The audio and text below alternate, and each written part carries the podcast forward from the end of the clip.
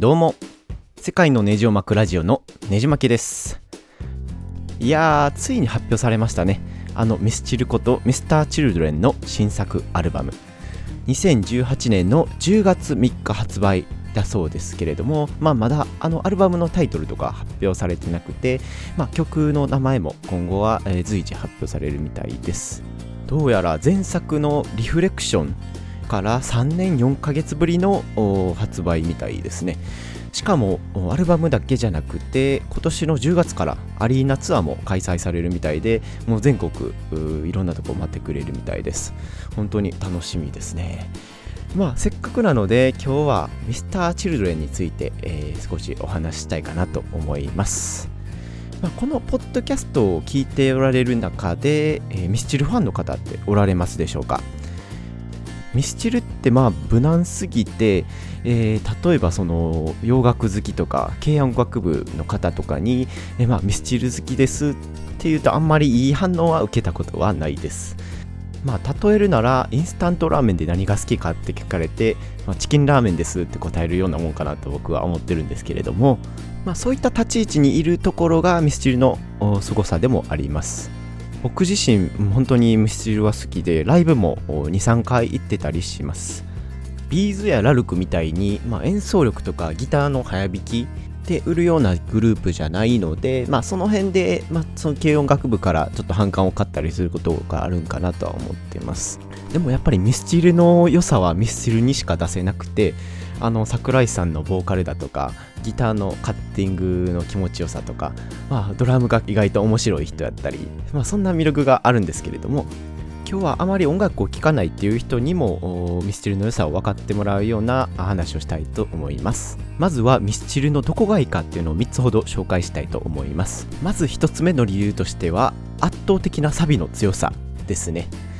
ミスチルのいいところは本当に分かりやすさにありまして、えーまあ、曲を見てみると例えば「Tomorrow Never Knows」だったりとか「イノセントワールド」「名もなき歌」あシーソーゲームとかいろいろ有名な曲はあるんですけれどもどれもですねサビの盛り上がりというかインパクトが本当に強くなってます。でまあ一聴するだけであーってあの頭に残るようなあサビばっかりで、まあ、実際にボーカルの歌詞も曲も書いてる桜井和寿さんが言うには、えーなるべく CM の15秒の枠の中でいかにしてその視聴者に強いインパクトを与えるかってずっと考えて曲を作ってるみたいです。本当にミスチルの曲を1曲も知らないっていう方は、まあ、代表曲の「イノセントワールド」っていうのを YouTube でも Spotify でも聴いてみていただければなと思います。結構夏にも合う曲でそのサビのインパクトっていうのは本当に好きでも嫌いでも1回は聴いていただきたいなとは思ってます。これだけサビが強いので、えー CM でもあらゆるところで使われてまして例えば NTT の CM だったりだとか他にもオリンパスのカメラの CM だったりだとかあの覚えておられる方も多いんじゃないでしょうか。サビだけじゃなくてそのサビへの持ってき方も相当うまくてその還元をうまく使ったりだとかドラムの盛り上げ方とか本当に工夫されてるなと聞くたびに思います。そういったベタベタすぎるところが逆にまあ反感を買ったりはするんですけれどもやっぱり王道を突き進むミスチルの凄さって本当に、えーまあ、多くの人に好まれる理由の一つかなと思ってます。はいということでミスチルの良さ2つ目を挙げるとするとあのボーカル桜井和寿さんの声ですねこれもまた賛否両論分かれるところだと思うんですけれども、まあ他のバンドでは出せないようなあ癖のある声、えーですねしてますのでそんなに音楽が詳しくない人でもあのミスチルの曲を聴けばあこれミスターチルドレンかっていうのが分かるぐらいのインパクトがあります。洋楽で言うと本当にエルビス・コステロっていうイギリスの有名なアーティストがいるんですけれども、えー日本でも和風エルビス・コステロって言われるぐらい、まあ、ちょっと変わった声をしていてミスチルの音楽は、まあ、桜井さんの声を抜きには語れないかなと僕は思っています。まあ、その桜井和寿さんのボーカルなんですけれども、えーまあいろいろうまいとか下手とかあ人によって感想は違うと思うんですが、まあ、ビーズの稲葉さんみたいな本当に歌唱力っていう感じではなくて、まあ、表現力豊かみたいな方が当てはまるような歌い方になっています。桜井さんのボーカルの特徴として声に感情を込めまくるっていうような側面があるとは思うんですけれども本当に曲でも聴くだけで結構心にダイレクトに届くような感じであってまあファンからするとそれはまあいい感じなんですけれども、まあ、そうではない方は結構暑苦しいとか、えー、説教臭すぎるみたいな感想を持つ人もおられるかと思います。まあそういったね個性がある方がやっぱり結局は世の中に受け入れられていくんだなと思いますまあその桜井さんの声といってもその世代とかアルバムを出した時期によって結構歌い方とかあシャウトのやり方とかあ伸ばし方とかも結構変わってるのでまあいろんな年代のアルバムを聴いていただければなと思いますはい。ということで、ミスチルの凄さ3つ目としては、えー、歌詞ですね。まあ、ここも桜井和寿さんに関わる部分なんですけれども、声と同じく歌詞も結構特徴的で、えー、韻を無理やり踏みまくったりだとか、ちょっとひねった比喩が盛り込まれてたりだとか、政治批判があったりだとか、まあそういった歌詞の癖の強さがミスチルの魅力の一つだと思います。まあ無難なところでいきますと、応援ソングの代表みたいな感じの終わりなき旅とか、スポーツ選手でよく障害ベストに上げる人も多いですし、まあ、ちょっとひねったところでいくと、寂しいモデルの人生を描いた「デルモ」という歌詞だったりだとか他は政治批判の1999年沖縄でみたいな曲があったりだとか良くも悪くも引っかかるような歌詞を書けるのが、えー、すごいところだなと思います。僕が個人的に、えー、好きな歌詞なのはファスナーっていう曲で、まあ、実際、えー、曲を聴いていただければなとは思うんですけれどもその外面と自分の内面と難しい言葉使わずに説明しているような歌詞でしてこれがまた素晴らしいです。実際に他のアーティストにもカバーされるほどの曲で菅氏川さんとかも歌われてたりします。はい、ということで軽くミスチルの良さを紹介してみて、まあ、3つだけでは、えー、説明しきれないんですけれども、まあ、次は実際にですね、えー、聞いたことがない方ってどのアルバムからミスチルを始めたらいいのかなって思うと迷われると思うのでそれを説明したいなと思います。個人的にミスチル初心者におすすめなのは「えー、至福の音」というアルバムですね。このアルバムにはミスチルの中期の代表曲である「えー、くるみ」だとか「手のひら」他には「高ため」「ヒーロー」っていうかなりの名曲が、えー、4つほど入ってまして。なおかつ、えー、アルバム曲も結構えー、粒揃いでどれも優れた曲になってまして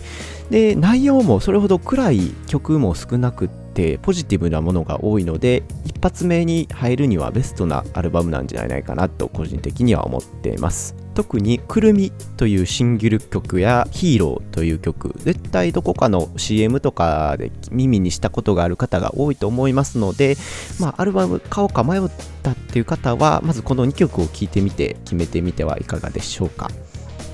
えーと、他にですね洋楽はよく聴いてるけどちょっと J-POP そんな好きじゃないんですよっていう方には個人的にはディスカバリーというアルバムを聴いていただきたいなと思ってます。まあ、このアルバムはですね、結構ダークで、えー、暗いような曲が多いんですけれども、えー、音楽の内容も結構90年代、80年代のアメリカ、イギリスのロックを模範にしたような曲が多くてですね、アルバムのジャケットも U2 のジョシュア・ツリーという有名なアルバムから拝借したような写真になっています。特にレディオヘッドとか U2、9インチネイルズとかの暗めのロックが好きな方には結構ハマるかと思っています。まあ、洋楽チックなものだけじゃなくて、えー、先ほど言った終わりなき旅みたいな、いかにも J-POP 的な曲も入ってますので、えー、洋楽普段聴かないという方も逆に、えー、新鮮でいいかもしれません。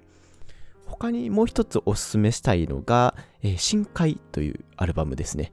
まあ、このアルバムもそのいろんな音楽を熟知している小林武さんっていうプロデューサーが、えー、指導で作ったアルバムなんですけれどもそのイギリスで超有名なピンク・フロイドの狂気というアルバムを元にして作られたコンセプトアルバムとなってます。このコンセプトアルバムっていうのは何かなってあまり聞いたことがない方多いと思うんですけれども、そのアルバム全体で一つの物語を作っているような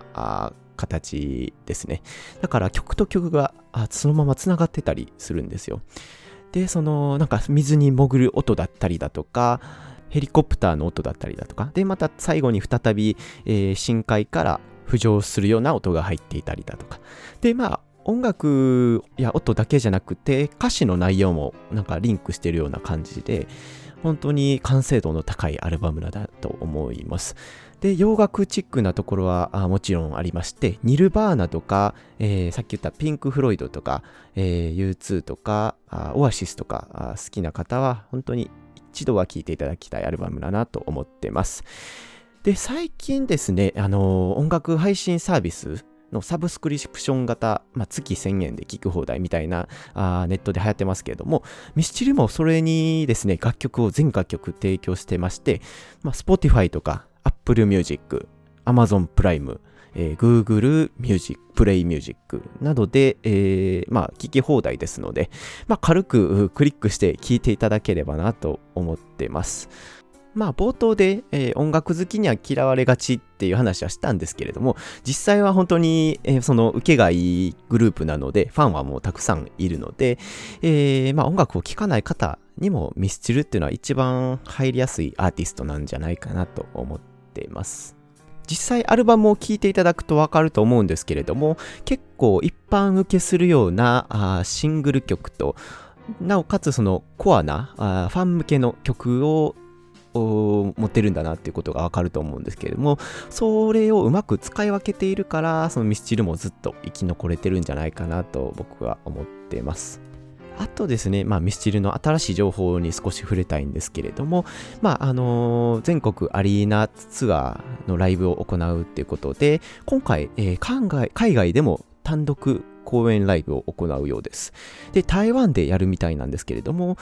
意外とミスチル、その単独公演ライブを海外でするっていうのは初めてみたいで、えー、これもちょっと行ってみたいなっていうところですけど、台湾はちょっとなかなか行けないかもしれないですね。まあ、ミスチルの海外での受けっていうのはああ欧米ではちょっと難しいと思うんですけれども実際韓国人の友達とか中国人の友達でミスチル聞いてますっていう方は結構いるので、えー、まあ、これも大盛況に終わるんじゃないかなと思っています。他にもデビューアルバムから最新のアルバムまで全楽曲の歌詞が載ったような本も発売するみたいなので、えー、まあ、桜井和寿さんの歌詞を知りたいという方はそちらも買ってみてはいかがでしょうか。ニューアルバムもあと2ヶ月ほどで出るっていうことなので、まあ、発売前に今までのアルバムをおさらいしてみてはいかがでしょうか。このポッドキャストを聞いておられる方で、まあ、実はミスチル好きなんですとか、この曲いいですよねみたいな話があれば、本当にコメントとかツイッターとかで絡んでいただければ、えー、幸いです。まあ、他にもブログでミスチルについていくつか書いた記事もあるので、興味のある方はぜひ世界のネジを巻くブログにお越しください。URL は www. ねじ巻きブログ .com 世界のネジを巻くブログとなります。で、まあ、ここまで話してだいたい13分30秒、えー、そろそろ終わりにしたいかなと思います。えー、来週はですね、えー、前回も言った村上春樹さんの小説をいくつか紹介したいかなと思います。では、ここまで聞いていただきましてありがとうございました。次のエピソードでもお会いしましょう。